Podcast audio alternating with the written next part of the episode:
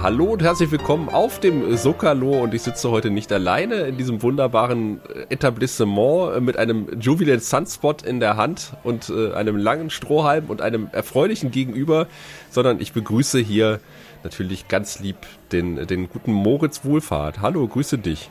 Ich grüße dich ebenso, mein lieber Sascha. Schön, dass wir uns hier mal einfinden konnten an dieser Bar auf dem Sokalo. Freut mich auch. Ich hoffe, die haben hier genug Obstsäfte. Ich stehe irgendwie auf Obstsäfte. Frag mich nicht wieso, aber es ist so. Ja, sonst äh, kommt Herr Sheridan und presst dir ein paar Orangen aus. Das brauche ich. Unbedingt, das will ich. Ja, nehme ich. Ist genommen. An seinem Auge wie Weiland Homer Simpson. ja, ich freue mich ganz besonders, weil wir hatten, wir hatten schon Björn im Podcast, wir hatten schon Claudia im Podcast, wir hatten schon Christian im Podcast und ich freue mich quasi äh, nicht das vierte Rad im Wagen, aber einen, einen wichtigen äh, Bestandteil des Planet Trek FM Podcasts hier auch äh, an, an diesem Tisch begrüßen zu dürfen. Mensch, schön, dass das geklappt hat mit dir mal.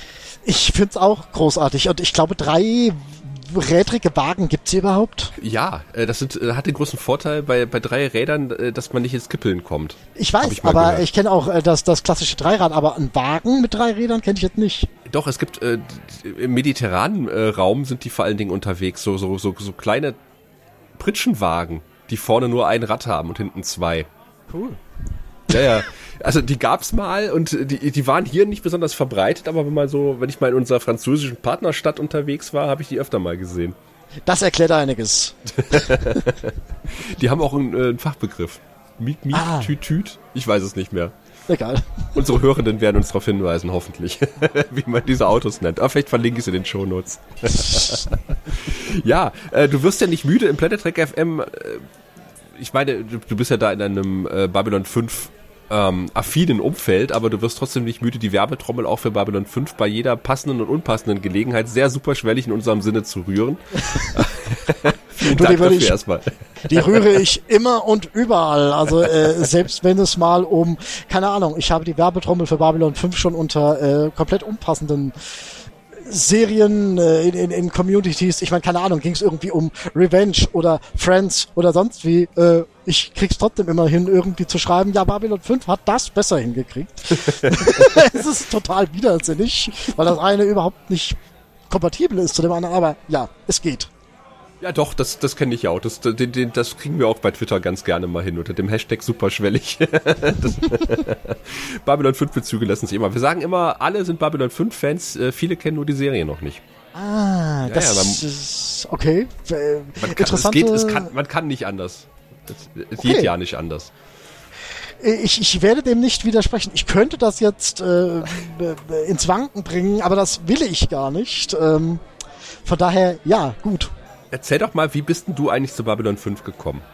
Wie bin ich zu Babylon 5 gekommen? Das war in meiner, wie, wie, wie, wie drücke ich das jetzt aus? Das war in meiner äh, kulturell verkümmerten Phase, mhm. wo wir zu Hause noch kein Kabel hatten und ich irgendwann mal irgendwo irgendwie durch Zufall eine Werbung gesehen habe, als ähm, die Zusammenkunft lief.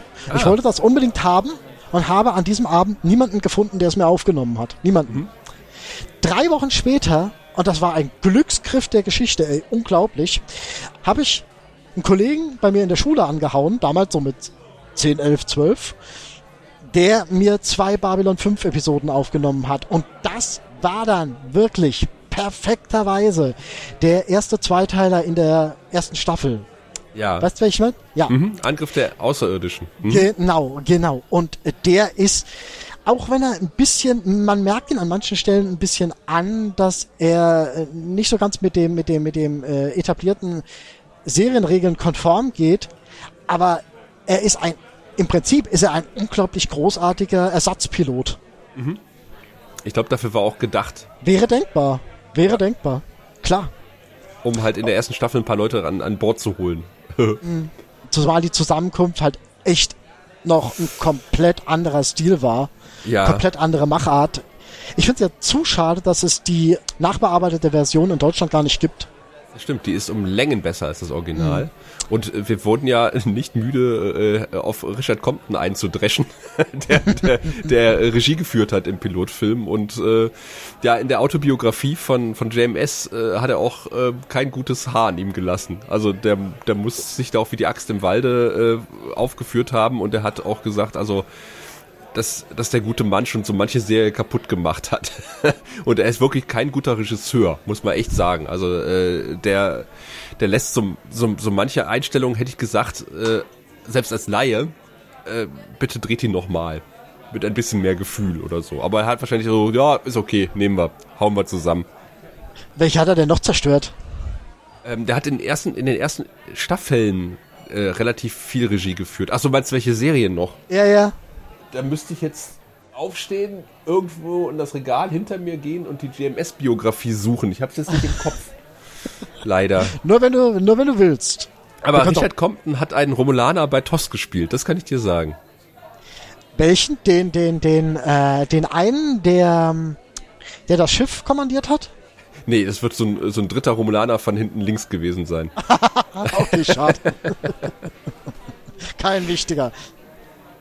Ja, nee, aber er, also der, der muss wohl irgendwie auch einen gewissen Ruf in der Branche gehabt haben, hat, hat JMS dann geschrieben und äh, er ist da etwas drauf reingefallen und er hat dann wohl gesagt, er war ja, er war ja relativ neu äh, als, als ausführender Produzent äh, von so einer Serie.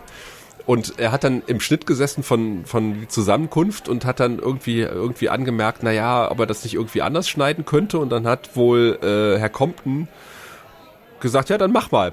Und hat sich zurückgelehnt und hat gesagt, dann mach doch mal dann zeig mal, wie du es besser machen kannst. Und da hat natürlich war war der gute JMS etwas eingeschüchtert und hat gesagt, nee, dann dann mach du das mal. Und äh, tatsächlich hat er hat er ja in der Second Edition ein paar äh, Szenen aus dem Papierkorb geholt, die oder ein paar Takes von der gleichen Szene, die deutlich besser waren als das, was eigentlich in dieser äh, ersten Pilotfilmfassung zu sehen war. Okay, krass. Sehr also, krass. Der muss wohl echt arschig gewesen sein. Mhm. Ja, gibt ja so Leute und äh, sind trotzdem fest verankert im Business. Ich meine, mhm. ich nenne jetzt hier keine anderen aktuellen Namen. Der interessierte Hörer wird äh, wahrscheinlich wissen, wen ich meine. Nein, aber ich bin ich bin mit Babylon 5 noch nicht durch. Pass auf. Ich kon, ich war hellauf begeistert von diesem Zweiteiler, mhm. hatte aber niemanden gefunden, der mir das dann über die nächsten Jahre aufgenommen hat weil ich schon komplett ausgelastet war mit zwei, drei, vier Star Trek Serien. das waren die goldenen 90er. Hm? Ja, die goldenen 90er. Ich, das kann man auch nicht oft genug sagen. So 2000 oder, oder späten 99, späten 2000, wie hier die fünfte Staffel lief, Samstagmorgens um 11. oh Gott, ja. Da kam ich tatsächlich an, an, äh, bei Nachbarn an den Fernseher ran. Mhm. Und die habe ich gesehen. Ich habe zwischendurch, äh, ist es nicht ganz richtig, ich habe zwischendurch doch mal die eine oder andere Episode gesehen, habe zwar relativ wenig verstanden, aber was mir schon immer aufgefallen ist und was ich schon, was schon immer durch die ganze Serie ähm, echote, war diese diese Kohärenz, diese herrschende Kohärenz, die einfach durch die Serie hindurch hm. stattfand. Du einfach wirklich die ganze Zeit den Eindruck hattest, eine richtig große, epische Geschichte zu verfolgen. Und das hat mich unglaublich mitgenommen, auch wenn ich 70 Prozent nicht wirklich verstanden habe. Klar, du warst in der jeweiligen Handlung und in dem jeweiligen Kapitel warst du schon drin, aber du hast die ganze Vorgeschichte nicht verstanden und du äh, wusstest dann nicht letztendlich, wohin es führt oder zu was es führen soll und so weiter und so fort. Aber es war großartig. Die fünfte Staffel, die ja bei vielen immer so ein bisschen scheinbar verpönt ist. Ja. Äh, okay, soll ich jetzt mal ein Fettnäpfchen treten? Du, du bist ein großer, der größte Byron-Fan auf der, auf, auf Gottes schöner Erde. Ähm, ich finde den Byron-Plot eigentlich gar nicht schlecht. Ich finde ihn äh, in der, in der Gesamt, wenn du siehst, was draus wird, wenn du, und auch wenn du um die Bedeutung weißt, die das später haben wird, anhand von späterer Zitate und so weiter, finde ich den eigentlich ziemlich gut. Er macht nichts einfach nur so, weil er es machen kann. Es hat alles bei ihm oder hm. vieles hat bei ihm einfach einen Sinn. Und das finde ich als solches nicht schlecht. Nein, ich mag einfach die fünfte Staffel aus einem ganz bestimmten Grund. Ich bin ein großer Freund von opulenten Epilogen. Ja. Und das, ah, und das ist die fünfte Staffel im Schnitt. in der Tat, ja. Hm? Und ich, es, es gibt so viele Filme und es gibt so viele Serien, die letztendliche Auflösung stattfindet und danach hast du noch zwei Minuten und das passiert so in fünf Jahren. Da sind alle glücklich und guck mal, der, der läuft über den Strand und der, der gräbt ein Loch und will sich erleichtern und irgendwelchen Blödsinn.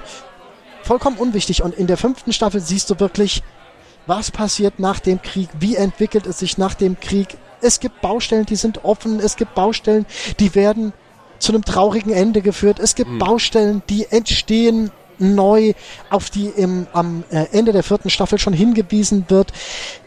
Du hast einfach wirklich den Eindruck, dass du nicht wirklich das Ende einer, einer Serie erlebst, sondern den en das Ende einer, einer Ära, die in eine nächste Ära übergehen wird. Oh, oh, oh, jetzt nächstes Fettnäpfchen. Deswegen mag ich ja auch Crusade. Ah, Oh, oh, oh, Okay. er lacht schon so verhalten. ja, äh, da haben wir uns jetzt ehrlich gesagt ein bisschen durchgequält, nachdem wir mit der Mutterserie durch waren. Ähm, man erkennt ein bisschen, man erkennt schon das Potenzial der Serie, aber Absolut. äh, es ist irgendwie, also die, die Musik ist echt zum Oh, oh, Abgewöhnen. oh Gott, oh Gott, nein, nein, die, die müssen wir, die müssen wir komplett rauslassen. Wir gehen hier komplett weg von der, von der Musik oder von der Präsentation. Es geht mir hier einzig um allein um wie die Charaktere vorgestellt werden, wie die Handlung etabliert wird, wie sich die Handlung in minimalen Schritten entwickelt. Das ist zwar auch äh, äußerst unkohärent, weil sie die Episoden nach der falschen Reihenfolge veröffentlicht haben und sich Ja. da auch nicht immer so ganz sicher waren, was sie wann gemacht haben.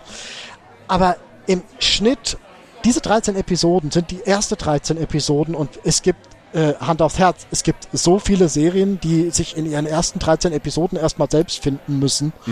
Und äh, dafür, dass es nur 13 Episoden gab, hat die Serie das, was sie wollte, im Schnitt ziemlich gut etabliert, plus auf alte Sachen zurückgegriffen, vernünftig, plus, und das ist für mich sehr, sehr, sehr, sehr, sehr wesentlich, sie hat sich von der Mutterserie unterschieden und war trotzdem noch erkennbar als angehörig zur Mutterserie. Im Mhm. Ja, das Guten. Im Guten. Und die Charaktere waren scheiße interessant. Ja, ja, naja, Doch, also komm.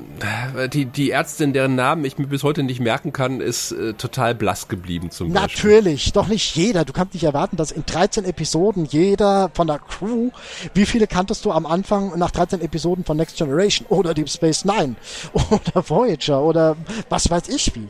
Ja, Voyager ist ein schlechtes Beispiel, weil die eigentlich keine Charaktere haben auf diesem Schiff.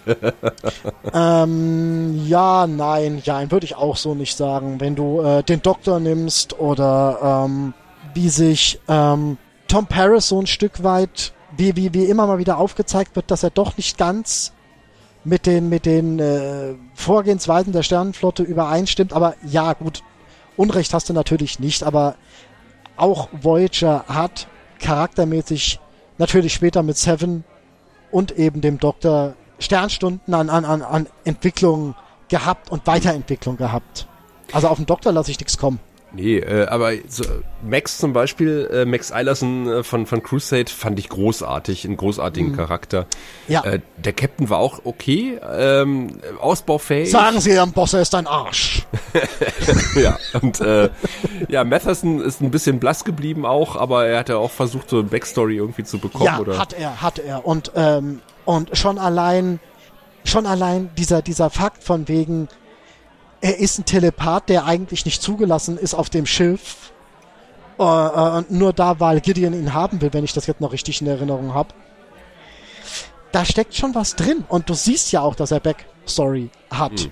Und schon allein durch dieses, dieser Krieg hat stattgefunden. Und sie hätten, sie hätten Matheson in dieser Art und Weise noch, auf der Basis hätten sie weitergemacht. Das siehst du. Ja, was, was mich ein bisschen gestört hat, äh, aber was generell ein großes Problem von JMS ist, ist äh, Zeitstränge, äh, finde ich. Also wenn man schon anfängt mit dem mit der Prämisse der Serie, also der Mutterserie, dass innerhalb von zehn Jahren äh, fünf Babylon-Stationen gebaut wurden. In der Zeit haben wir in Deutschland noch nicht mal eine Station geplant. Ja, gut. Okay, das kann man so. Und, äh, gut. Und das halt in diesen, ich glaube, Crusade spielt fünf Jahre nach Babylon 5 oder, oder sowas in der Art, ne? Ja. Und äh, wir, wir haben, ich habe mir den, den, mit den Spaß erlaubt und habe einfach mal so durchgerechnet. Also es wird gibt, gibt ja die Rückblende, wann Fähnrich Gideon da irgendwie im All getrieben hat und der hätte in der Zeit eigentlich gar nicht zum Captain werden können. ja, gut. Das und, und äh, wann dieser, wenn dieser Telepathenkrieg und äh, Telepathen dürfen jetzt in der Erdallianz dienen, ähm, dann hätte eigentlich auch Matherson niemals erster Offizier sein können in der kurzen Zeit. Außer äh, die Dienstzeit im Chor wird irgendwie angerechnet äh, und auf den Dienstgrad in der Armee. Das, was ja durchaus sein kann. Aber äh, ja, und wie gesagt, ich glaube, äh, da er ja Lieutenant ist und ich weiß nicht, ob du als erster Offizier Lieutenant sein darfst. Ich glaube, das ist auch wieder, die lassen Gideon da ziemlich viel freie Hand. Ja, das ist ja ohnehin. Ich hätte gern den, den, den und den und dann braucht äh, dieses äh, 20-köpfige Team asiatischer Experten, äh, was man aber nie wieder sieht. 13 Episoden. Und dann fliegen wir los, ein, eine Kur gegen die Tragseuche suchen und wir sind aber alle zwei, zwei Folgen irgendwo beim Mars, bei Babylon 5, auf irgendwelchen wissenschaftlichen Kongressen oder machen Kurierdienste. Ah, äh, da hätte ich mir ein bisschen mehr Exploration gewünscht, ganz ehrlich. Ja, wie gesagt, bei einer Staffel mit 22 Episoden hast du Leerlauf. Und da machst du lieber am Anfang Leerlauf als am Ende Leerlauf. Ja, aber, aber hey, komm, hm? dieser, dieser, dieser, ähm, dieser, diese Traumsequenz oder dieser Flash Forward oder was das auch immer gewesen sein soll, wo er diesen Handel eingeht, um diese Routen benutzen zu dürfen. Ich glaube, das ist so ein Punkt, an dem man sieht, was JMS zum Schluss vorgehabt hätte und das wäre großartig gewesen. Ja, also hat er immer, immer wieder gesagt, dass die äh, Tragseuche ähm, irgendwie nach Staffel 2 abgehandelt gewesen wäre. Und dann kam ja irgendwie noch raus, dass die Technomagier da irgendwie auch ihre Fingerchen mit im Spiel hatten und irgendwie die eigentliche Bedrohung sind. Ähm, ja, das hätte vielleicht ganz interessant werden können, aber äh, ich hatte, wir hatten ja auch eine sehr unpopuläre Meinung hier im Rat, äh, nämlich äh, was die Legende der Ranger betrifft. Sage ich jetzt lieber nicht, dass ich den mochte. Oh, sag, sag gerne, weil ich, weil, weil meine gängige Meinung im Fandom, meine, von meiner Wahrnehmung jedenfalls, war immer, dass die gängige Meinung war, ist ein scheiß Film und ein Glück, dass die Serie nicht gekommen ist und alle stehen nur rum und sagen immer, wir leben für den einen, wir sterben für den einen. Aber verdammt nochmal, ich hätte verdammt gerne diese Serie gesehen und ich auch. Äh, da war ich, ich tatsächlich auch nicht alleine im Rat. Ich dachte, ich, ich bin, ich stehe da alleine äh, im, äh, als Leuchtfeuer in der tiefen, dunklen Nacht. Nee, aber auch Mary ist ins gleiche Horn gestoßen und auch Raphael und selbst Gregor und Alex. Äh, und Alex ist unser Erstseher. Die haben beide gesagt, ja, war jetzt irgendwie jetzt vielleicht nicht das Sahnehäubchen plus Non plus Ultra, aber gesehen hätten wir es schon ganz gerne, weil ich fand tatsächlich, da waren die Charaktere echt geil. Und ich hätte total gerne gesehen, wie die mit diesem klapprigen Schiff mit der Geistercrew an ja, Bord. vor allem, wo hast du mal ein Geisterschiff? Das ist doch super. Ja, nein, und vor allem, wenn du jetzt mal überlegst, und das ist so das, an dem ich es immer messe, wenn du überlegst, was wurde aus Garibaldi, was wurde aus Ivanova, was wurde aus Londo und Chicard, und dann hast du so Charaktere, die da rumstehen und sagen, Türk, Drasi. Genau. Ich kann schwere Dinge heben und du weißt, was dass der mit Sicherheit in fünf Jahren nicht mehr der gewesen wäre, der er am Anfang war. Und diesen Weg hätte ich so gerne gesehen. In fünf Jahren hätte er Rücken gehabt und hätte keine schweren Dinge mehr heben können. ich kann keine schweren Dinge mehr tragen. Ich bin Dirk, ich hab Rücken, ich kann nichts mehr heben. Nein, oder ähm, auch diese Andeutung von wegen, Tafik von Mimba, ein schwieriger Weg hat mich zu den Sternen geführt. Mhm. Ich hätte ihn gerne gesehen. Ja. Ich fand sogar äh, äh, Philen, oder wie sie hieß, äh, die, die mhm. Ärztin, die Heilerin, hatte äh, in einer Folge mehr Charakter als äh, Frau Chambers in, in, in einer äh, halben Staffel Crusade. Mhm. Ja, klar, klar. Bei, bei, bei Legende der Ranger war einfach auch mehr das Look and Feel von, von Babylon 5. Also äh, bei Crusade war diese merkwürdige Entscheidung, einfach dieses dieses merkwürdige Schiff mit dieser total bescheuerten Superwaffe, was nur ein ja, die ist wirklich bescheuert. Wer kommt auf so einen Scheiß? Und dann das Design und dann haben sie gesagt Raumkämpfe ohne Sound und äh, stattdessen halt irgendwie diese ganz furchtbare Musik da einzuspielen. Und ja. bei, bei, bei, bei Legende der Rangers hatten sie wenigstens wieder die, hatten sie richtig schöne Effekte, tatsächlich. Und äh, Herrn Franke äh, äh, wieder aus dem Schrank geholt. Ja, vor allem, vor allem merkst du äh, Franke an, dass er sich ja, ein Stück weit weiterentwickelt hat mhm. und wirklich dem ganzen Ding ein Thema zugrunde legt, dass er auch wirklich durch die gesamte, durch den gesamten Film zieht. Ja. Das fand ich toll. Das ja. fand ich unglaublich. Ich bin sowieso ein Riesenfan von Themenverarbeitung äh, im, im, im Rahmen von Soundtracks.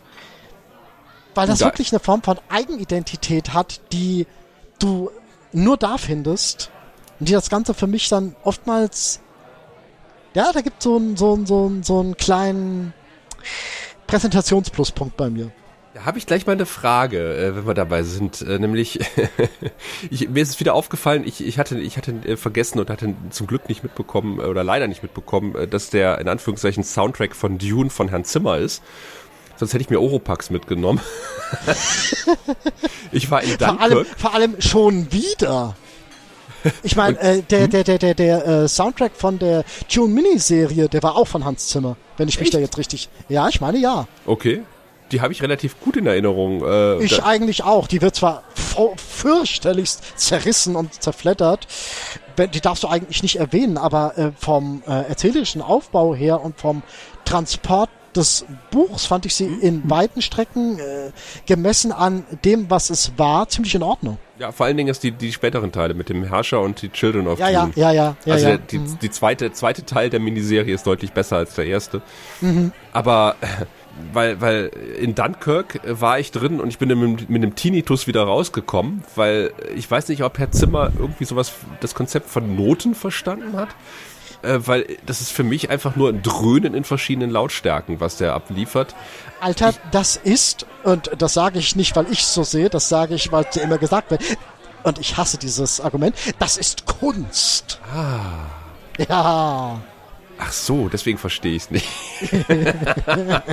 nee, ich habe ich hab da auch mit, mit diversen Leuten schon diverse Diskussionen geführt. Ich, ich, ich möchte bitte ein Thema haben. Ich möchte Charaktere Richtig. haben, die ein musikalisches Thema haben, was bei Doctor Who ja bis Herr Akinola, äh, der haut ja auch nur auf seinen komischen Synthesizer rum, der macht ja auch ja, keine vernünftige äh, Musik mehr. Mhm. Ähm, äh, ich habe jetzt zum Beispiel einen Ausschnitt aus Dune gesehen, wo, wo Hast du Dune jetzt äh, den Film gesehen? Den, Nein, äh? kam ich noch nicht zu. Ah, okay. Äh, da gibt's eine Szene, da steht halt Paul, Paul auf Calderan und äh, guckt sich quasi äh, das letzte Mal den Ozean an, bevor er wieder in, in See sticht, hätte ich fast gesagt, oder ins Weltall geht, ja, Richtung, Richtung Arrakis fliegt.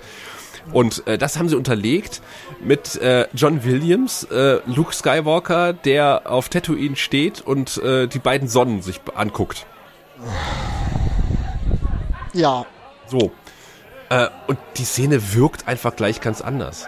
Und das ist ein Thema, das spiele ich dir an und du weißt sofort, welche Szene das ist. Du hast äh, idealerweise auch gleich Bilder ja, im Kopf ja, und ja. Äh, äh, das ist ikonisch einfach. Ich brauche ja, ich brauch aus, äh, aus bestimmten Filmen zwei Takte anspielen ja, und du natürlich. weißt sofort, geil, du hast Gänsehaut, das ist die Szene.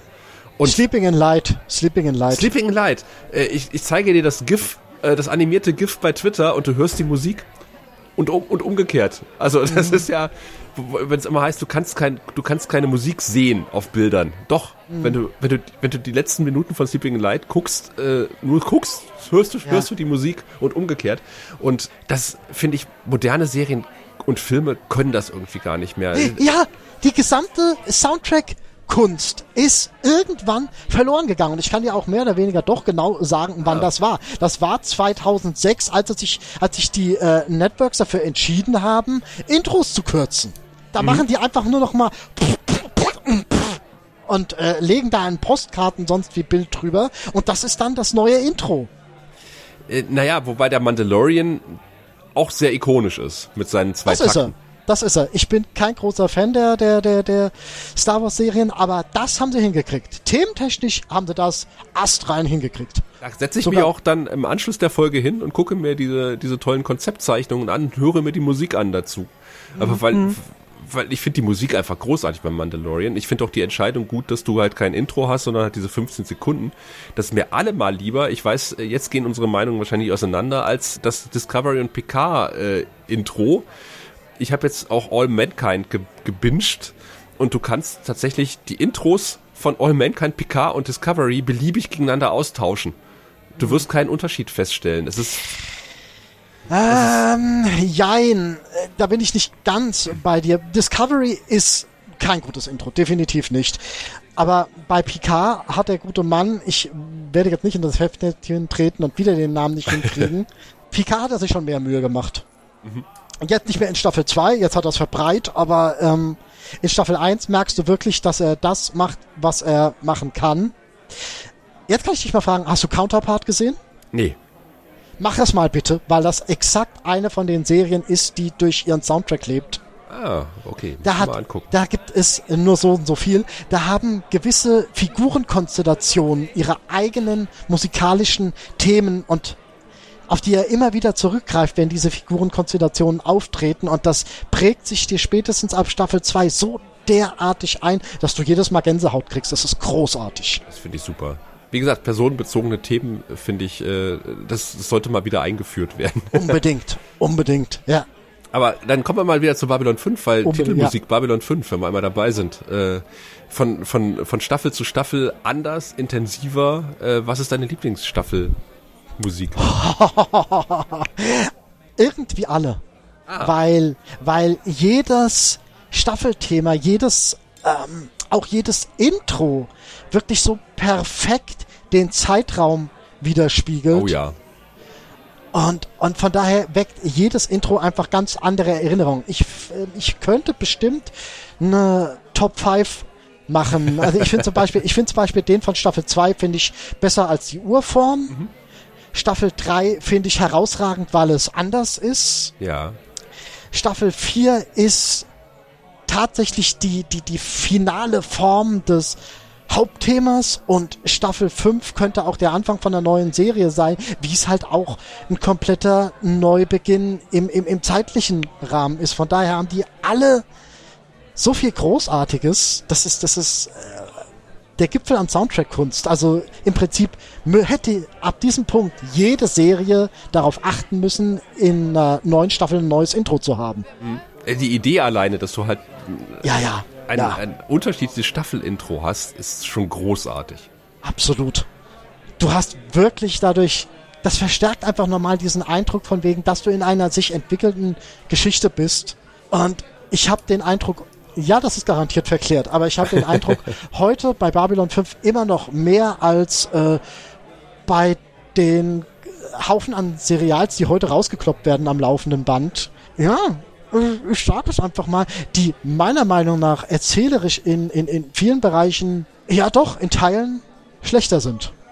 Wir sind auch in deiner Babylon 5 Geschichte. Also du hattest jetzt quasi ähm, den Angriff der Außerirdischen zwei Folgen tausendmal gesehen auf VHS. Äh, du hast dann sporadisch äh, Staffel 5 Episoden beim Nachbarn Genau, geguckt. genau, genau, genau. Ähm, jetzt bin ich ja, äh, jetzt habe ich ja mal die Geschichte gehört, die, die ich auch sehr gut nachvollziehen kann, weil ich äh, mich da anschließen kann dass man gerade in ab Staffel 4 von Grauimporten aus den USA gelebt hat und gezehrt hat.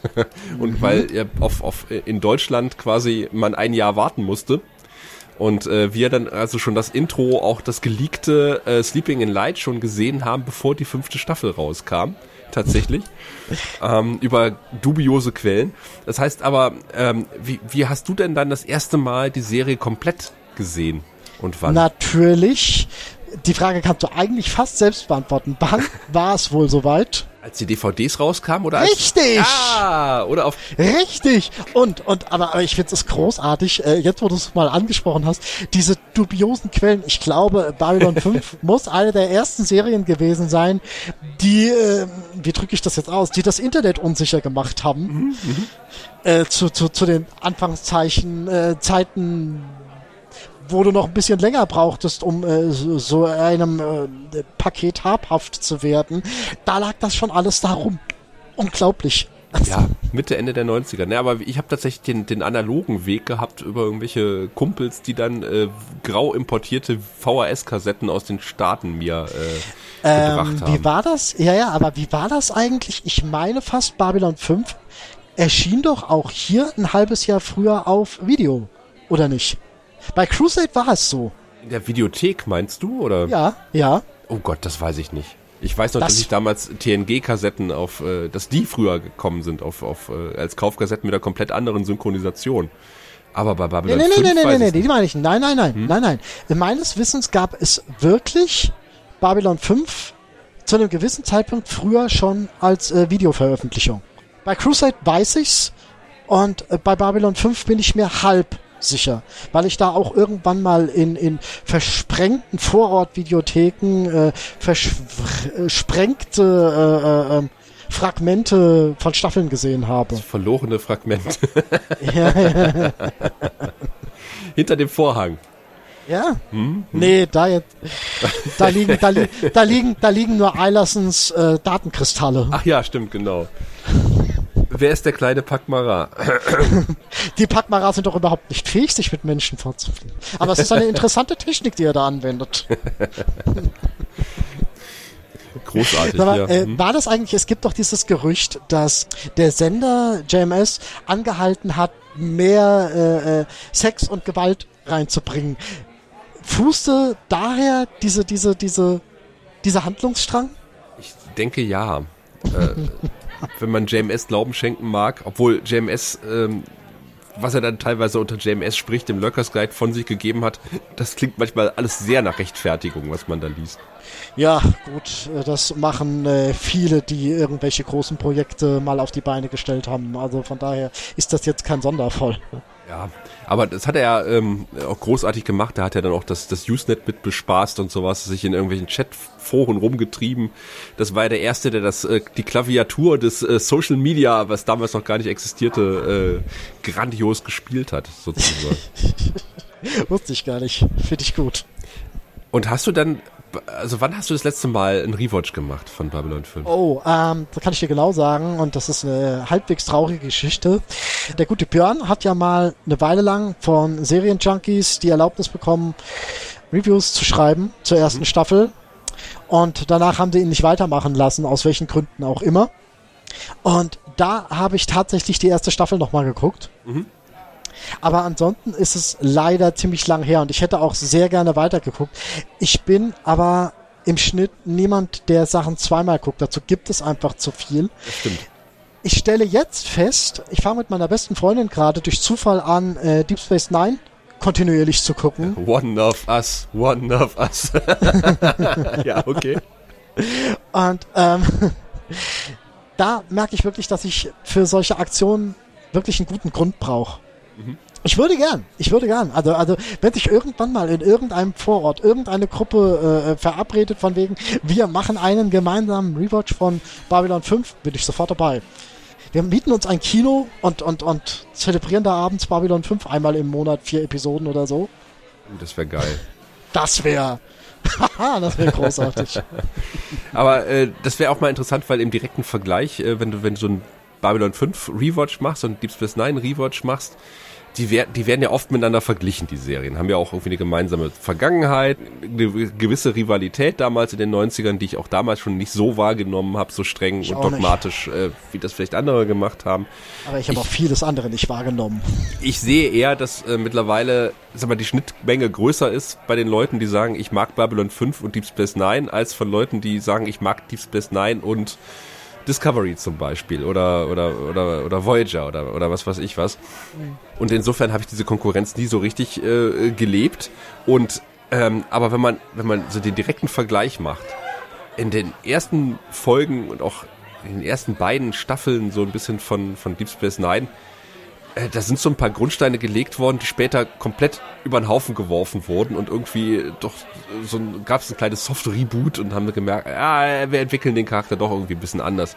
Und bei, bei Babylon 5 merkst du halt, wenn man den Rewatch startet, ab dem Pilotfilm eigentlich schon und vor allen Dingen auch erst ab, schon ab der ersten Folge, ab der ersten regulären Folge, hier werden Sachen gesät, die äh, teilweise Staffeln später geerntet werden. Mit voller Absicht. Natürlich ist JMS auch nochmal in die eine oder andere Richtung anders abgebogen, halt zum Beispiel, weil er den Hauptdarsteller auswechseln musste. Oder ich glaube, am Anfang hat er auch nur zwei Minbari-Kasten gehabt, die dritte ist ihm erst hinterher eingefallen.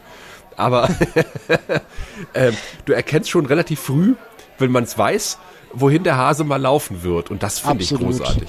Ich sag nur, ich sag nur, Kürzlich hat mir jemand von einem anderen Traum erzählt, der ging gar nicht gut aus für sie. die erste Folge ist großartig. Die ist wirklich, weil du, weil es wirklich so ist, wie du sagst, du erkennst so viele kleine Verweise mhm. und das hat Deep Space Nine eigentlich gar nicht. Ähm, ich, ich, will mal dazu sagen, nicht, dass das jetzt irgendwo falsch rüberkommt. Deep Space Nine ist tatsächlich die einzige Star Trek-Serie, die ich hier komplett stehen habe. Mhm. In meinem Audioarchiv habe ich natürlich alles, aber auf DVD habe ich vollständig nur Deep Space Nine. Was noch nicht mal, ich habe keine Lieblings-Star Trek-Serie. Ja. Habe ich eigentlich nicht. Ähm, was ich jetzt aber sagen will, als wir kürzlich zusammen angefangen haben, äh, Deep Space Nine zu gucken, meine beste Freundin und ich, ist mir mal aufgefallen, wie Schlurzfurz egal in eigentlich das Wurmloch am Anfang ist. Ja! Danke, das wollte ich, das wollte ich gerade einwerfen, aber schön, dass du es gemacht hast. Die, die, äh, juhu, wir haben ein Wurmloch entdeckt, das, das ist alles neu, das, da waren wir noch nie und ähm, ja, ähm, Odo, hast du wen umgebracht? Nö, nö, das war ich nicht, das war ich nicht. und äh, ähm, oh, äh, da hat jemand äh, Julian Begier übernommen. Ja, ähm, das müssen wir jetzt mal irgendwie wieder klarkriegen. Äh, Wurmloch? Ja, nee, äh, da, da kann man mal, kann man mal durchfliegen, kann man mal. Vielleicht kommt da auch mal wer von der anderen Seite durch. Schauen wir mal. Wir gehen da jetzt erstmal. Also, äh, nein. Äh, und vor allem in der ersten Folge, nach dem Pilotfilm, was will jemand machen? Das Wurmloch kaputt. Mhm. Und was? Ist, die schmeißen da eine Idee auf ein, aufs Tablett, die man eigentlich fürs Staffelfinale aufheben könnte, wo dann mal wirklich jemand vorbeikommt und sagt, ich will das Wurmloch kaputt machen, weil in Episode 16 das und in Episode 8 war das und in Episode 7, da war es auch nicht so toll mit dem Wurmloch, deswegen will ich es kaputt machen. Nein, mhm. es kommt einer in Episode 1 und will das Wurmloch kaputt machen. Ja, im Grunde äh. genommen müssten halt haufenweise Leute kommen und sagen, wir sind halt äh, äh, Forschende, wir wollen jetzt gucken, was auf der anderen Seite ist, wir etablieren ja. hier eine Außenstation, genau. wir machen genau. irgendwie im, im Gamma-Quadranten eine kleine Außenstation, versuchen eine ja, Kommunikation richtig. aufzubauen, richtig. was weiß ich was. Richtig. Das passiert überhaupt nicht. Gar nicht. Null. ist unglaublich. Ja, das ist wirklich, ja, ein großer Pferdefuß bei, bei der ersten Staffel Deep Space Nine. Sogar den also ersten beiden Staffeln. Hm? Auch bei der, ich will überhaupt nicht sagen, es gibt schöne Episoden in der ersten Staffel, auf jeden Fall, ja, auf auch jeden. in der zweiten. Aber äh, mit dem Hauptthema haben die relativ wenig zu tun. Das stimmt. Wobei, um jetzt nochmal auf die fünfte Staffel Babylon 5 zu springen, die ja von, von Byron immer so ein bisschen übertönt wird. Ich vergleiche es immer ganz gerne mit der vierten Staffel Buffy, bei der alle sagen, oh Gott, oh Gott, das ist die, in der Adam auftaucht. Und Adam taucht vielleicht in sechs Folgen in der vierten Staffel Buffy auf, aber überschattet halt das ganze Ding. Und der Byron Arc ist ja auch relativ schnell abgehandelt bei Babylon 5. Ähm, da ist, das, ich gebe dir recht, ähm, die erste Folge mit Byron haben wir gesagt, eigentlich hat das wirklich Potenzial. Ähm, in der Ausführung war es dann eher so, ne, es war zeitgleich zu viel und zu wenig. Also äh, man hätte das irgendwie äh, mehr über die komplette Staffel streuen müssen und, und nicht so kompakt abhandeln innerhalb von wenigen Folgen. Und wo man dann auch gemerkt hat, äh, JMS hatte irgendwie auch nicht genug Material, also lassen wir die Telepathen mal fünf Minuten singen. Und lassen äh, Lüther und äh, Byron einfach mal fünf Minuten Sex haben und alle Telepathen gucken zu dabei. Äh, also. Ja, aber wenn man mal bedenkt, wie er, er wollte, es ist nicht so, dass er wenig machen wollte. Mhm. Also er hat auch den äh, Handlungsstrang um die äh, Schatten und die Centauri und so weiter und so fort. Er hat die Garibaldi besser Problematik drin. Ja, ja, ja. Es ist nicht so, dass er wenig macht und wie willst du, wie willst du viele kleine Sachen strecken? Das ist, äh, glaube ich, gar nicht so leicht. Und ich kann verstehen, dass er unter den Voraussetzungen, unter denen er da arbeiten musste, sprich, dass er seine Geschichte im Schnitt eigentlich fertig erzählt hatte, mhm. äh, hat er eine Staffel gemacht, die für sich selbst irgendwie funktionieren musste und das hat sie irgendwo getan. Ja. Äh, Lochley zum Beispiel, großartig, großartiger Charakter. Und, äh, wir haben alle festgestellt nach zwei Folgen, keiner von uns hat mehr Ivanova vermisst. Oh, doch, ich schon. Ich finde, ich bin kein großer Fan davon, irgendwie Leute. Äh, äh, ich mag es nicht, wenn du merkst, man merkte halt irgendwie von wegen Ivanova war raus, weil äh, keine Ahnung, Weil. warum eigentlich? Weil es. Äh, ja, ja, das ist große Debatten in den 90ern. Ich glaube, das hat es nie so richtig geklärt, ob sie zu viel Geld wollte oder ähm, es andere Sachen gab. Ich glaube, ihr Vertrag war einfach durch, oder? naja, es, irgendwie gab es wohl mit der Vertragsverlängerung äh, Komplikationen. Von okay. welcher Seite das nun ausging, da, da scheiden sich die Geister. Hm, wusste ich jetzt gar nicht so wirklich. Aber ja, nein, ähm, auch dieses. Ich mag, und das, das, davon träume ich heute noch. Wir wissen nicht, was aus Lenier wurde, bevor er gestorben ist. und wir wissen auch nicht, warum er stirbt. Und ich mag es einfach, wie er Sachen nochmal aufmacht. Ja, aber gerade Lenier und äh, also Sheridan ist echt ein ja, Idiot natürlich. in der fünften Staffel. Also der, der demontiert seine eigenen Figuren. Das macht er mit Absicht natürlich auch, das ist klar. Aber halt auch gerade halt äh, das The Greatest Love Couple Ever Told. Sheridan und, und, und, und, und Dylan. Und dann treffen sie sich nach, nach Wochen, kommt Dylan mal wieder auf die Station und es gibt ein Küsschen auf die Backe. Und ich dachte so, ja, das ist jetzt das große, große Liebespaar. Äh, vielen Dank. Also, äh, das hebt äh, sich fürs Quartier auf. Das musst du ja nicht sehen. Das wollen die auch gar nicht, dass du das siehst. will ich auch nicht sehen. Ja, genau. Da beschwer dich auch nicht. Naja, aber da, da, war irgendwie wenig Chemie noch zwischen den beiden. Ja, und, und, natürlich. Und Präsident Sheridan ist einfach in seiner Position das Peter-Prinzip komplett überfordert. Hm. Ja, klar, aber das hast du auch bei, na, verdammt, äh, Sinclair und der Beziehung von ihm, deren Namen ich vergessen habe, da hast du auch nicht viel Chemie mitgekriegt. Also vielleicht hat er es einfach nicht so mit Chemie. Ja, seine nervige rothaarige Freundin. Ja, von mir aus war sie, also ich weiß nicht mal, wie sie heißt. Wie, äh, Janet? Nee, nee. nee, wie heißt sie? Catherine. Catherine Satai hieß sie. Könnte sein. Ja, das war ja nicht mehr die, das war die, nicht mehr die nervige Rothaarige, die hat er in den Wind geschossen, sondern hat er dann die, die Frau Satai gehabt. Die war ja ganz in Ordnung. Die war nicht nervig. Ich weiß es jetzt gerade nicht, wie gesagt. Aber äh, Chemie war da nicht. Ja, ja. Dann gab es zum Beispiel die Folge Walkabout die, die ich vom Konzept her auch total toll finde. Also wo, wo Franklin sagt, ähm, es gibt diesen Aborigine-Brauch, ähm, man, man begibt sich auf eine Reise, irgendwann trifft man sich selber. Die Auflösung finde ich auch total geil, wie er sich da selber trifft. Aber halt seine Liebesstory mit dieser Sängerin in Down Below und die Folge besteht irgendwie zu einem Drittel aus Gesang. Und ich dachte so, was hat JMS da geritten? ich ja, weiß es nicht. Die war, die war wirklich ein bisschen aber gut, er gibt den Leuten ihren Raum. Ich meine, du musst diesen, vielleicht muss man diesen Gesang einfach als, äh, dass das für Franklin ganz toll war. Ja, dann, dann wird aber in, in der Nebenhandlung sozusagen äh, festgestellt, dass man die ähm, Schattenschiffe durch Telepathen blockieren kann. So, so mal nebenbei in dieser Walkabout-Folge, wo ja, ich denke so. Ja. Das passt dann halt nicht so ganz, aber jetzt werde ich sakrilegisch auf, auf einer anderen Ebene. Ich finde, da hat das hat Deep Space Nine eher zur Kunstform erhoben als Babylon 5. Ja, ja, ja, das stimmt. Wenn du dir überlegst, der Alpha-Quadrant versinkt im Kriege. Und was machen sie auf Deep Space Nine? Spielen Baseball. stimmt. Äh, Alan Moraine. Nein, das spielen sie für. Nein, was ich damit sagen will, ähm, es gibt Sachen, die kannst du dir einmal rausnehmen und nie wieder machen mm. und dann ist gut. Aber wenn du Sachen wirklich quasi zur Kunstform erhebst äh, und quasi ganze Staffeln damit füllst oder, oder, oder Dreiviertelstaffeln damit füllst, dann wird's problematisch.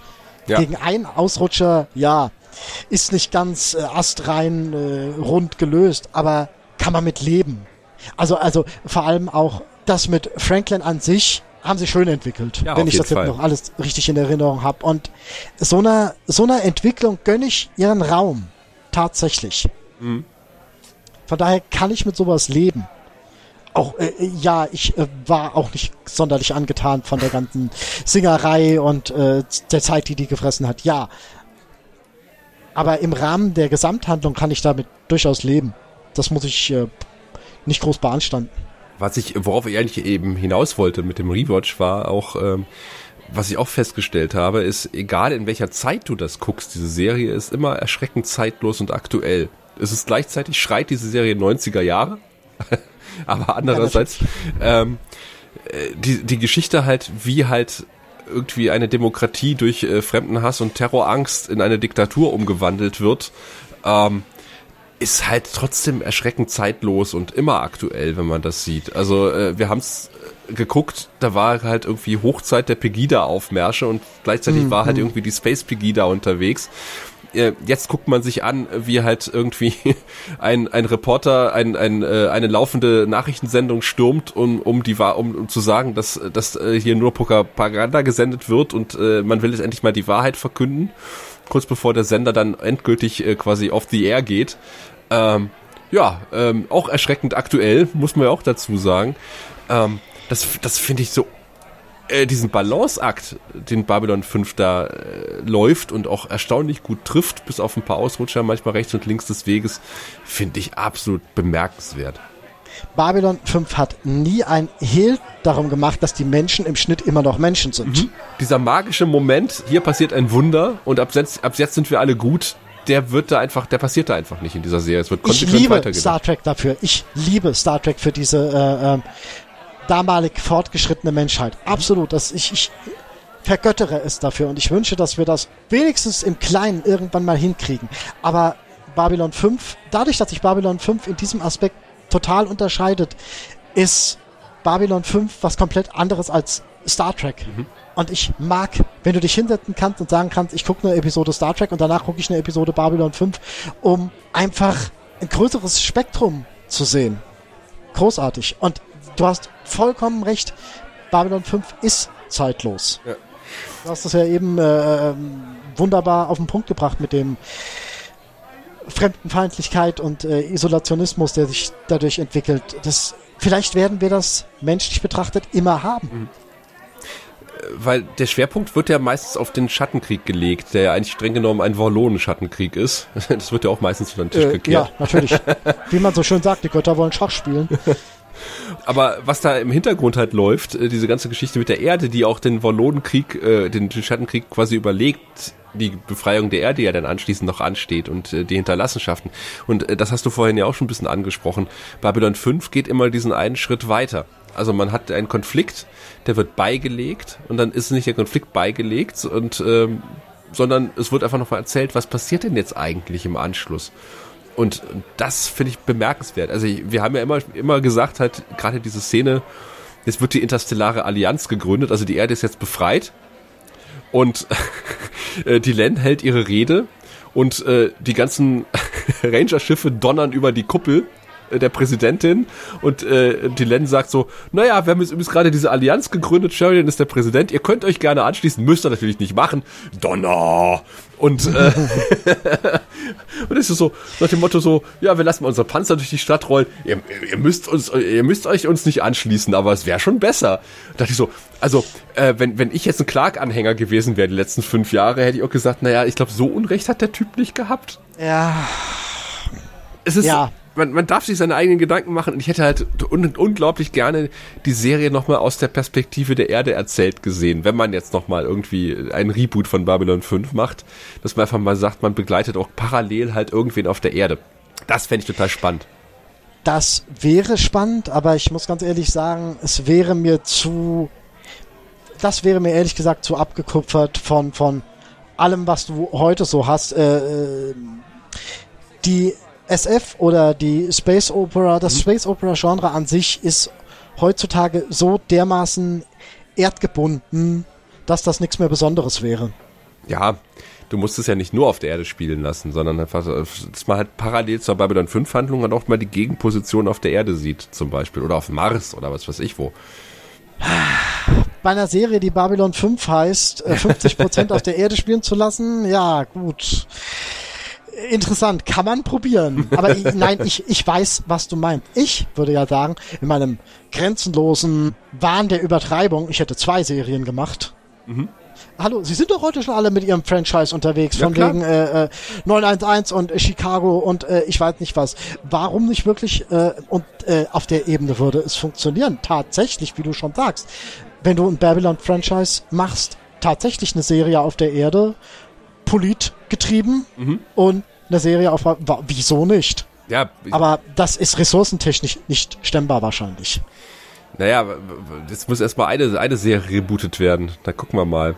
Hast du, wie hast du das so verfolgt? Hm, ganz ehrlich, auch wenn es da reizvolle Ideen gibt, ich bin dafür, Serien in ihrer Zeit zu belassen und ne, sich mal wieder was Neues auszudenken und nicht dauernd zu sagen, hey, das war doch damals geil. Lass uns doch noch mal zwei Staffeln Akte X machen, die dann an die Wand gefahren werden und äh, ähm, das Ende noch mal verschlimmbessern. Lass uns doch mal was verschlimmbessern.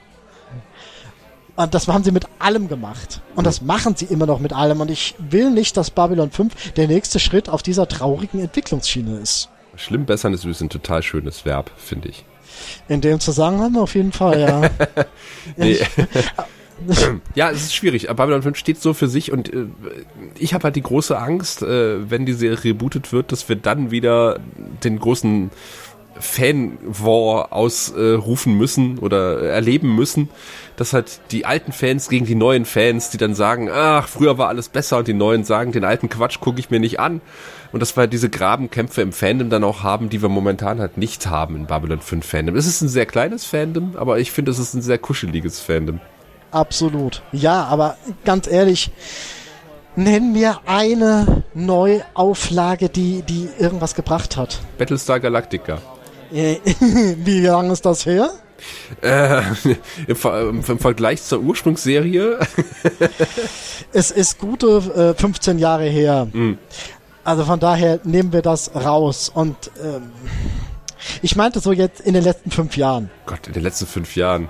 Ich sage immer Girls, Dexter, Prison Break, uh, The 4400, uh, Charmed. Roswell, Charmed. Du, das kannst du ewig weitermachen. Hm. Bringt's davon irgendwas? Ich denke nicht. Davon äh, war mir so, so mal 80 Prozent der Serien, die du mir aufgezählt hast, wusste ich gar nicht, dass sie ein Reboot hatten. ja, nein, kein, kein tatsächliches Reboot. Es geht auch um Fortsetzungen. Ah, okay. Also ich habe jetzt Fortsetzungen auch mit reingerechnet, die komplett unnötig wären. Und ähm, ich sag mal so, gut, man muss tatsächlich unterscheiden zwischen Reboot und Fortsetzung, auf mhm. jeden Fall. Das ist auch nochmal richtig. Aber selbst Fortsetzungen gibt's im Schnitt eigentlich keine guten. Ja. Von daher weiß ich nicht. JMS ist einer der wenigen, denen ich zutrauen würde, wenn er sich nochmal hinsetzen würde und sagen würde, ich hätte kein Problem damit, wenn sie Crusade, äh, wenn sie ein Reboot von Crusade machen würden. Ich hätte gerne gerne der Ranger. ja, auch gut. Sehr, sehr, sehr, sehr, sehr, sehr gerne. Aber ähm, ja, gut, lass, lass uns so stehen. Kann er auch machen. Kann er auch machen. Das ist nichts mit 110 Episoden, das ist nichts mit ähm, irgendeiner Art von äh, kohärent erzählter Geschichte da hast du einen Anfangsstein, einen, einen, einen, einen groben Entwicklungsstrich, dahin könnte es, sollte es mhm. gehen. Lass uns da nochmal ansetzen. Und nicht irgendwas neu erzählen, was schon mal erzählt worden ist, mit diesem ganzen Hintergrundgeblubber von wegen, jetzt kann ich endlich das machen, was ich schon immer machen wollte. Kann ich auch nicht mehr hören. Ja, vor allem, wenn man also, sich anguckt, wie der Ursprungsplan von JMS aussah, bin ich ganz froh, dass wir den nicht gekriegt haben.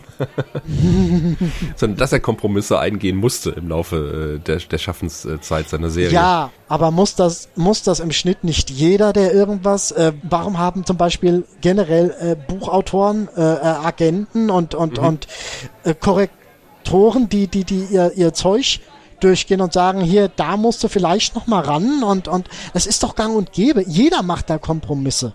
Und vielleicht sind Kompromisse ja auch nicht unbedingt was nur Schlechtes. Nee, nee.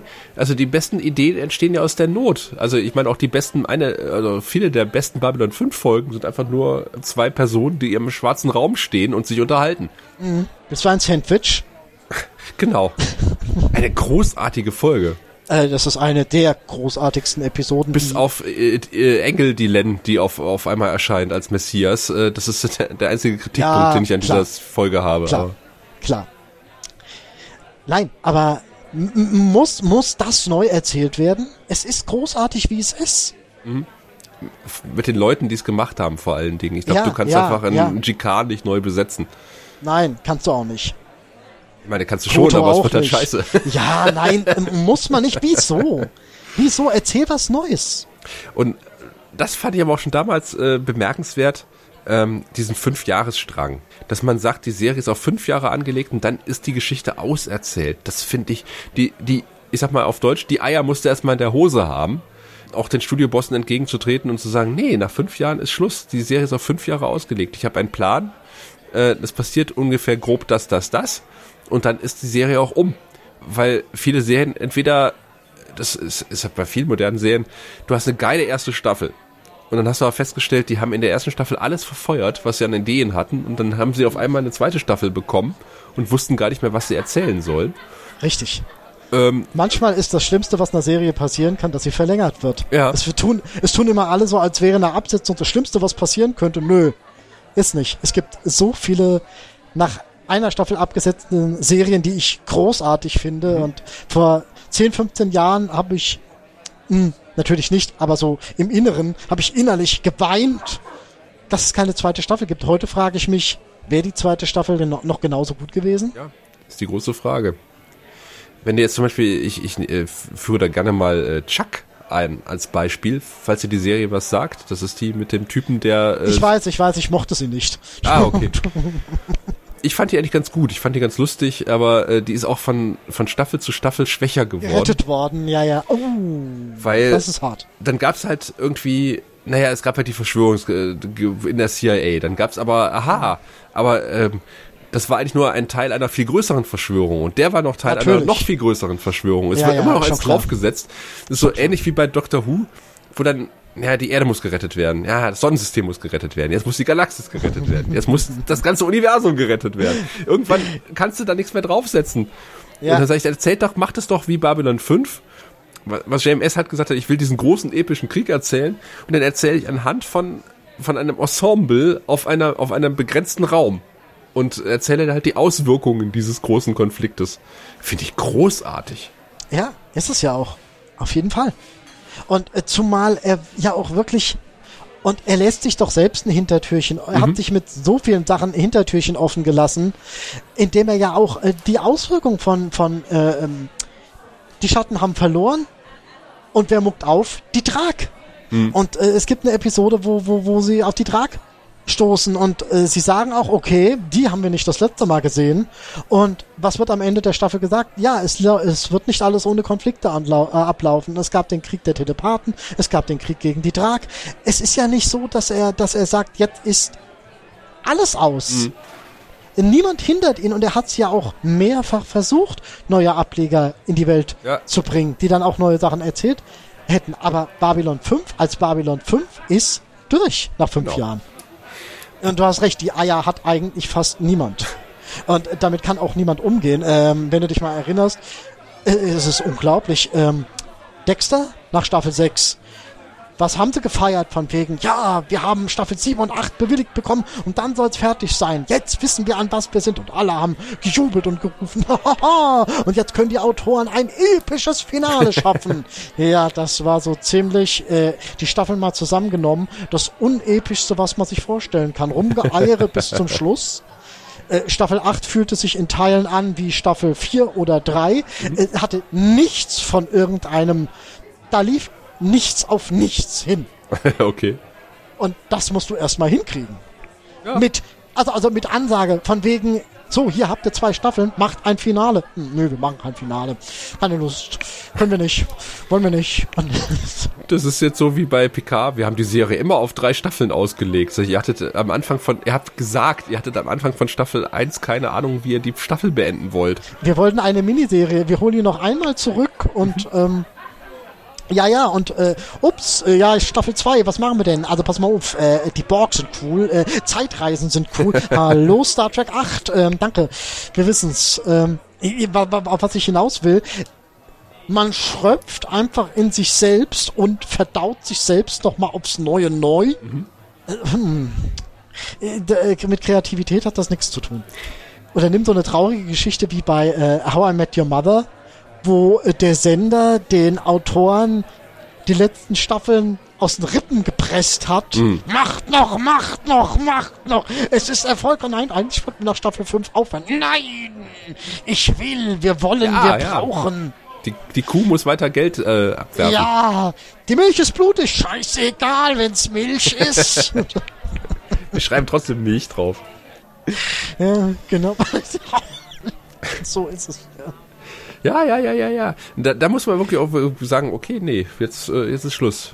Meine Vision äh, geht bis Staffel 5 und äh, nicht drüber hinaus. Das finde ich toll. Und ja, und er hat ja schon eine Staffel 5 fabriziert, die er nicht mehr fabrizieren musste, wollte. Mhm. Da siehst du es ja im Schnitt. Äh, ich mag Staffel 5, sage ich jetzt nochmal. Aber du weißt, die Geschichte eigentlich ist durch. Mhm. Wie findest du eigentlich die Auflösung des Schattenkrieges? Also auch das. Sie ist sehr, sie ist sehr überhastet. Du merkst an dieser Stelle wirklich, das sollte eigentlich äh, das Finale für Staffel 4 sein und äh, Befreiung der Erde Staffel 5. Mhm. Von daher fand ich es immer so ein bisschen schade, diese hintergründigen Entwicklungen. Aber ich fand auch, äh, das sind wir bei Eiern in der Hose, ähm, dass man sagt, okay, wir haben ja alle darauf hingefiebert und haben gedacht, so wie wird das jetzt so aufgelöst? Dieser riesen epische Konflikt dieser uralten Völker. Und dann setzen dann sich hin und dann wird geredet und dann verziehen sie sich hinter, hinter den Rimm und da waren einige Leute sehr enttäuscht drüber, aber ich fand's genial, einfach weil ähm, das andere hätten sie, glaube ich, einfach nicht darstellen können. Und es passt halt auch super in das Konzept, dass die Menschheit jetzt einfach die nächste Entwicklungsstufe geht. Ich fand im Schnitt die einzig logige, mhm. logische Gangweise und halt auch im Schnitt einen schönen Entwicklungsschritt zu sagen, wir Menschen entwickeln uns darüber hinaus und sagen, wir wollen nicht mehr eure Kriege kämpfen. Macht das unter euch aus. Wir haben damit nichts zu tun. Tschüss, ja. weg. Und von daher, es hat ein Alleinstellungsmerkmal. Ja. Das, manchmal ist das das Einzige, was, was, was irgendwie zählt. Ja. Von daher hatte ich da nie Probleme mit. Ich verstehe aber, wenn jemand, was sagen denn die, die, die damit ein Problem haben, wie hätten dies denn gerne gehabt? Wahrscheinlich actionreich. Die hätten wahrscheinlich gerne eine große mm. epische Schlacht am Ende mm. gehabt. Mm. mm. Das ist, das ist so abgedroschen. Ja, eben, eben, eben. Und es passt halt nicht in das Konzept, also, äh, sondern es war von Anfang an gesagt worden, ist die, die dritte ähm, Phase der Menschheit. Nein, äh, wie, wie, wie hieß es nochmal? Oh Gott. Das dritte Zeitalter. Das dritte Zeitalter. Und das ist das, der Beginn des dritten Zeitalters ist, wo die ja, Menschheit und wie sagt. Könntest du's wie könntest du es besser beginnen, als zu sagen, wir machen nicht mehr das, was ihr wollt? Die Menschheit wird auf einer gewissen Ebene erwachsen und das ja. finde ich eigentlich auch ziemlich zeitlos.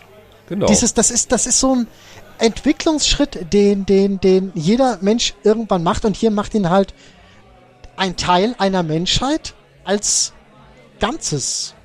Und, und dann finde ich es auch total genial, dass sie dann später auf dem Mars sind und dann äh, sagt, sagt dann der Mars-Vertreter, wo war der denn die letzten Jahre? Ihr habt uns ja auch nicht unterstützt. Da haben, Franklin sagt so, naja, wir waren damit beschäftigt, den Schattenkrieg zu kämpfen. Und er sagt so, was für ein Ding? Haben wir gar nicht mitgekriegt. und das fand ich auch so toll, weißt du? Ja, ja, klar. Hm? Es ist so dieses, ähm, ähm, ähm, wir haben auch Probleme. Ja. Wobei man da halt auch ein Stück weit sagen könnte, von wegen, äh, der Schattenkrieg hätte uns irgendwann alle betroffen. Ja, und es kommt Aber ja raus, dass das Clark halt unter dem Einfluss der Schatten steht. Also klar, ist. Ja, nein, geht, geht schon in Ordnung. Aber du merkst halt wirklich in äh, den ersten sechs Episoden, dass er da viel zu einem Ende gebracht hat, was er eigentlich mal mehr strecken wollte. Hm. Also auch äh, den, auch die, die, die Besetzung von Nahen und so weiter. Ja, die Staffel ist unglaublich dicht, auf jeden Fall. Ja, ist sie, ist sie. Aber und äh, er, hm?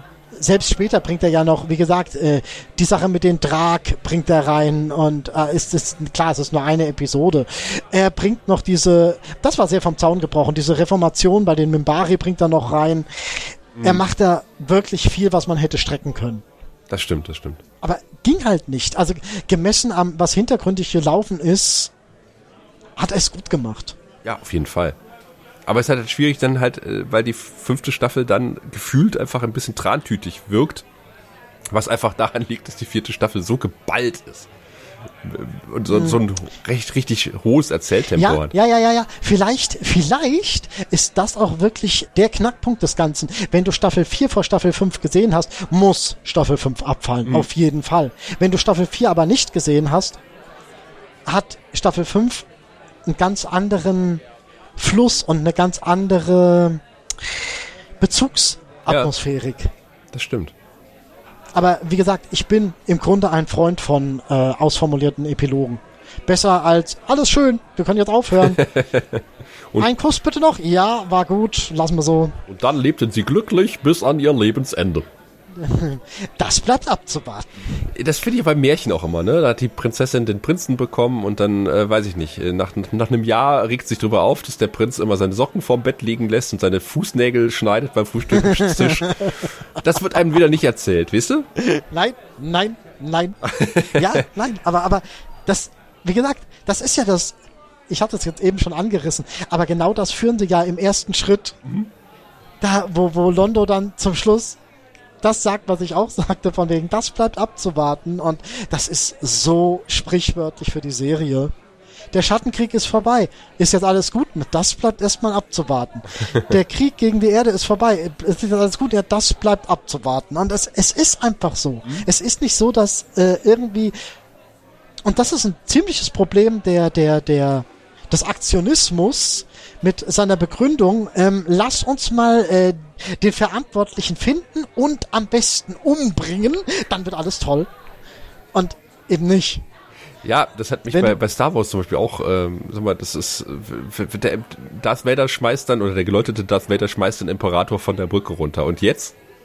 So, äh, das heißt doch nicht, dass das Imperium ja, ja, ja. aufhört zu existieren. Was, was macht man mit den ganzen schon. Mitläufern? Was passiert? Ja, ich hätte es ja, total gerne gesehen. Kriegsherren, die ganzen Gouverneure, die ganzen, ja, ja. Klar. Also angeblich ist das in der Thorn-Trilogie halt relativ gut erklärt, aber äh, das hätte ich halt gerne verfilmt gesehen und nicht das, was wir dann später gesehen haben. Aber ja, wer bin ich? Das ist, äh, ja, nein, das äh, war äh, Motivverwurstung vom Feinsten, aber anderes Thema. Ja, anderes Thema. Aber du wolltest mich was fragen, äh, einen Eindruck zu einer bestimmten Szene aus der Serie, äh, der dich interessiert hätte. Äh, ja, ja, ich habe eigentlich zwei Fragen, mhm. die andere stelle ich aber danach, weil es mich einfach mal interessiert. Und äh, zwar, wie schnell war für dich klar, dass die Centauri ihre Finger in irgendeiner Art und Weise im Spiel haben mussten in der fünften Staffel, wo die Schiffe überfallen wurden? Ich glaube, das war mir relativ schnell klar. Weil? Ich weiß es gar nicht mehr warum. Also. Also ich habe mit vielen gesprochen, denen es nicht klar war. Mir war es auch sehr schnell klar und ich kann dir auch sagen, warum. Weil es, weil es eine Angriffsszene zu sehen gab und man da Centauri-Waffenfeuer hörte. Ah.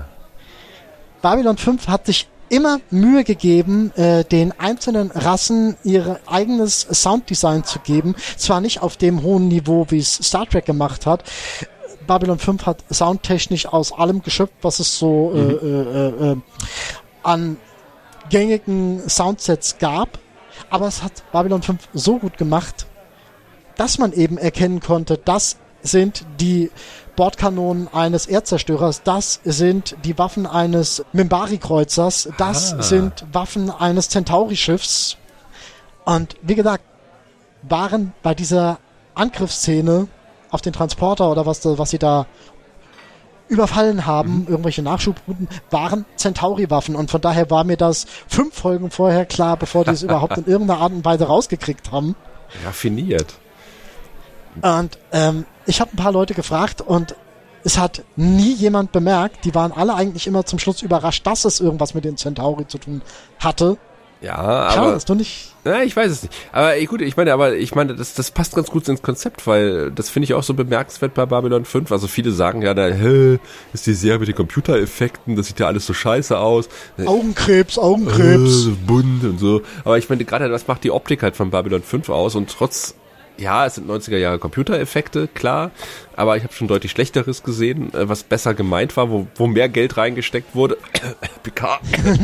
Und ähm, äh, habe dann, aber trotzdem äh, sind die Raumkämpfe einfach verdammt gut inszeniert ich bin ja nun mittlerweile auch ein alter Mann. Ich möchte schon, ich habe am liebsten halt das blaue Team, was gegen das rote Team schießt mit verschiedenen Farben, dass ich das auseinanderhalten kann einigermaßen.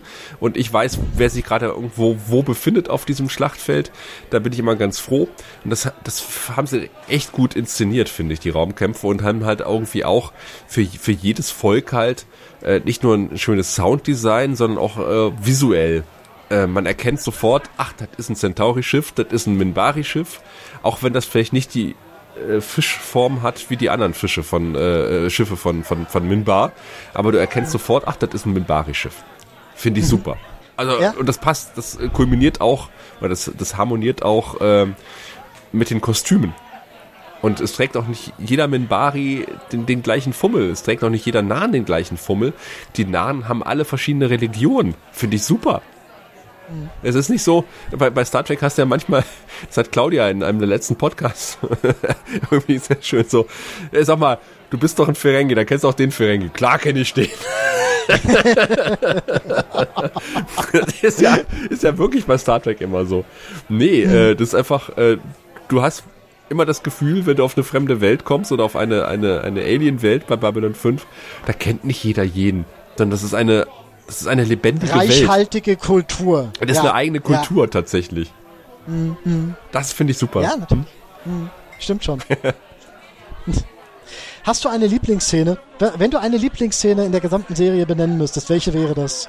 Oh, das ist so schwierig, weil es da so viele tolle Szenen gibt. Oder ist dir eine besonders in Erinnerung geblieben? Da bleiben mir viele in Erinnerung, aber ich mag äh, vor allen Dingen die Szene, in der Molari die, Bom die Bombardierung von Narren äh, beobachtet und äh, weil das eine meiner Lieblingsszenen ist, äh, freue ich mich, dass diese Szene halt aufgegriffen wird in wahrscheinlich meiner ab absoluten Lieblingsszene. Das ist nämlich äh, aus der langen Nacht des London Monbari, äh, London Monbari vor allen Dingen, London Molari, äh, in der äh, JK ihn zur Rede stellt, dass er nie was gesagt hat und dass es seine verdammte Pflicht war, sein Maul aufzumachen.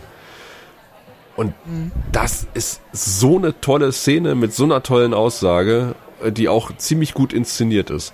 Ja, stimmt. Habe ich gar nicht. Meine Szene, meine absolute Lieblingsszene und vielleicht sogar auch Lieblingsepisode ist tatsächlich eine, die ich damals bei ihrer Erstausstrahlung schon gesehen hatte ich glaube, es ist das Monster auf dem Thron. Oh, mhm. und ich liebe diese. Da gibt es zwei Szenen, die aufeinander aufbauen. Die erste, in der Wir Londo die äh, Spritze bringt mhm. und sie anfangen rumzualbern, ja. von wegen, mhm. Londo hat mich getötet! Und total den Witz draus machen und du dir denkst, jo, ihr plant da gerade jemanden umzubringen und, und so geil ist das eigentlich nicht, auch wenn es äh, ein Arsch ist. Und, und, und als, als Nebensatz kommt von wir, im Grunde bin ich zu viele Dinge fähig. Und du denkst, ja, ja, ja, ja, wir Koto. Und letztendlich ist wir derjenige, der, der Karthager die Spritze verrammt. Mhm. Und was macht wir? Es ist Schluss mit lustig. Wir bricht quasi zusammen. Wir betrinkt sich. Wir kommt damit nicht klar und führt ein Dialog mit Molari von wegen, das ist nicht das, was ich wollte und jetzt kriege ich das nicht mehr aus mir raus und ich versuche damit so klarzukommen, wie sie damit versuchen würden klarzukommen und ich sehe immer sein Gesicht mhm. und Londo sagt ihm, ja, vielleicht wirst du jetzt auch immer sein Gesicht sehen und du wirst lernen müssen, damit klarzukommen und Wir steht am Ende am Fenster und guckt raus und sagt, wem hat das alles was gebracht? Mhm. Und das ist so, es ist so vielschichtig in der gesamten, im, im Aufbau, im, in der Reflexion. Es ist einfach was, was es heute nicht mehr in dieser Art und Weise gibt. Es ist Reflexion. Es passiert etwas, ja. was vielleicht notwendig ist, aber nichtsdestotrotz schlimm, nichtsdestotrotz irgendwo nicht der richtige Weg und kein einfacher Weg. Und die Leute reden darüber und die Leute leiden darunter. Mhm. Und es wird vor allem es hat nicht die letztendliche Moral. Äh, nimm eine Episode Bones, wo äh, ein äh, arabischer Attentäter äh, äh, erschossen werden muss, weil er sonst wen umbringt der Erschießende betrinkt sich kurz, äh, äh, seine Kollegin kommt und sagt, ja, aber du hast das Richtige gemacht, du hast ganz viele gerettet. Du solltest dich jetzt freuen und Hurra rufen und durch die Gegend springen. Mag ja sein, dass er Leute gerettet hat, aber es macht es trotzdem als Handlung nicht besser. Ja. Und diese Szene regelt Babylon 5 als einziges, naja, nicht als einziges, ich kenne noch eins, zwei, drei unbekanntere Serien, die das ähnlich gemacht haben, aber Babylon 5 stellt sich da wirklich hin und lässt es stehen als das verändert mich und vielleicht nicht zum Guten und nicht zum Positiven. Es mhm. macht mich nicht glücklicher. Das ist erstaunlich, dass wir beide halt eine Centauri-Szene gewählt haben. Ähm, ja, absolut. Ich weiß nicht, bist du mit den Büchern vertraut einigermaßen? Leider nicht. Und ich träume davon, dass irgendwann, irgendwie, irgendwo sich irgendein Verlag findet, der die mal auf Deutsch hm. rausbringt. Und in elektronischer Form wahrscheinlich, ne, damit du das lesen kannst, oder? Ach, das ist nicht das Problem. Ah, Ich okay. habe, äh, äh, ich äh, scanne die Dinger ein, wenn ich muss. Das ist eine Scheißarbeit, aber ich liebe sie. Okay. Nichts Großartigeres als ein äh, dickes, fettes Buch vor sich liegen zu haben und Seite für Seite damit dich auseinanderzusetzen. Das ist toll. Aber ja, Und da gibt's ja die Centauri-Trilogie. Und ich weiß. ich sag dir, ohne da jetzt viel zu, vorwegnehmen zu wollen, es ist irre. Nein, nein, ich kenne die Zusammenfassung. Ich kenne die Zusammenfassung davon. Also die Charakterentwicklung von Wirr ist der absolute Wahnsinn. Am Ende, also dieser äh, Roman-Trilogie, steht er einfach auch nochmal auf einer komplett anderen Entwicklungsstufe. Also wenn du überlegst, dieser, dieser Buff- Buffoon, der er am Anfang war, Ja, dieser ja. Clown, ja, und was er am Ende dann, also es ist, es ist ja der absolute Hammer, äh, wie Ja. sich Charaktere verändert haben, die da teilweise dann irgendwie eine 360-Grad-Wendung gemacht haben, die mal zwischenzeitlich wieder gut waren, dann ist es wieder böse und das ist, es ist, es ist toll. Also, und das sag ich Deswegen aber, sagte ich ja auch, Hm. deswegen sagte ich ja auch anfänglich bei den Rangers von wegen Türk, Drasi und Ja. was hätte der, auf was für einer Entwicklungsstufe hätte der nach fünf Jahren gestanden? Und ich weiß, dass JMS damit was gemacht hätte. Hm. Der macht das nicht einfach nur so, es wäre was passiert. ja, Und vermutlich. äh, das ist, das ist das, was ich von den Büchern weiß, ist, äh, dass äh, JMS selbst gesagt hat, dass das für ihn Kanon ist. Mhm. Ich weiß nicht, wie sie entstanden sind. Sind sie entstanden äh, äh, anhand von dem, was JMS mal wollte, oder äh, sind die entstanden und JMS hat sie sich danach angeguckt und gesagt, ja, gefällt mir. Weißt du das? Oh, ich glaube sowohl als auch, aber äh, da, da, das ist jetzt, da lehne ich mich jetzt weit aus dem Fenster. Gut, dann weiß man es wahrscheinlich auch nicht wirklich. Aber ähm, man muss nur allein gucken, wer die geschrieben hat, von wegen Peter David, Greg Keys, das sind alles Leute, die man, die, die, die, die wirklich bekannte Namen in, in, in gewissen äh, Genren sind. Also, also Peter David natürlich mehr als Greg Keys. Den dritten weiß ich jetzt nicht, wer das war. Den kannte ich jetzt nicht. Aber äh, die beiden anderen waren auf jeden Fall Namen, die mir was sagten und die mir gut in Erinnerung waren. Solange es nicht Brian Herbert war, ist okay. ja, ja, Kevin J. Anderson. Mit, mit Herrn Anderson gemeinsam. Mhm. Oh, au, au. Ja, nee, die können auch nur, ja, Ja, aber das wäre Thema eines anderen Podcasts, so in der Art, ja. wo wir uns dann nicht auf dem Sokolo treffen. Aber ich würde jetzt äh, sagen, ähm, äh, Kathleen kommt jetzt gleich auch schon mit der Rechnung. Muss man Orangensaft? Hast du immer noch nicht bekommen? Nein, nein, wahrscheinlich droht wieder irgendwo ein Konflikt. Ja. Das klären wir mal mit dem Präsidenten alleine. Und Ja, ich bedanke mich auf jeden Fall, dass du heute dich eingefunden hast auf dem Sokalo, mit mir ein äh, kurzes, ein gutes Stündchen, ein knappes anderthalb Stündchen über Bab- Babylon 5 zu quatschen. Und nicht äh, so lang. ja, du bist, du bist gerne äh, wieder hier gesehen. Oh, sehr gerne. Also jederzeit. Einfach Bescheid sagen und ich nehme ein Shuttle. genau, das nächste Shuttle ist deins, steht dein Name drauf. Perfekt. Danke, Moritz. Bis zum nächsten Mal. Dankeschön. Danke, Sascha. Mach's gut. Ciao. Tschüss.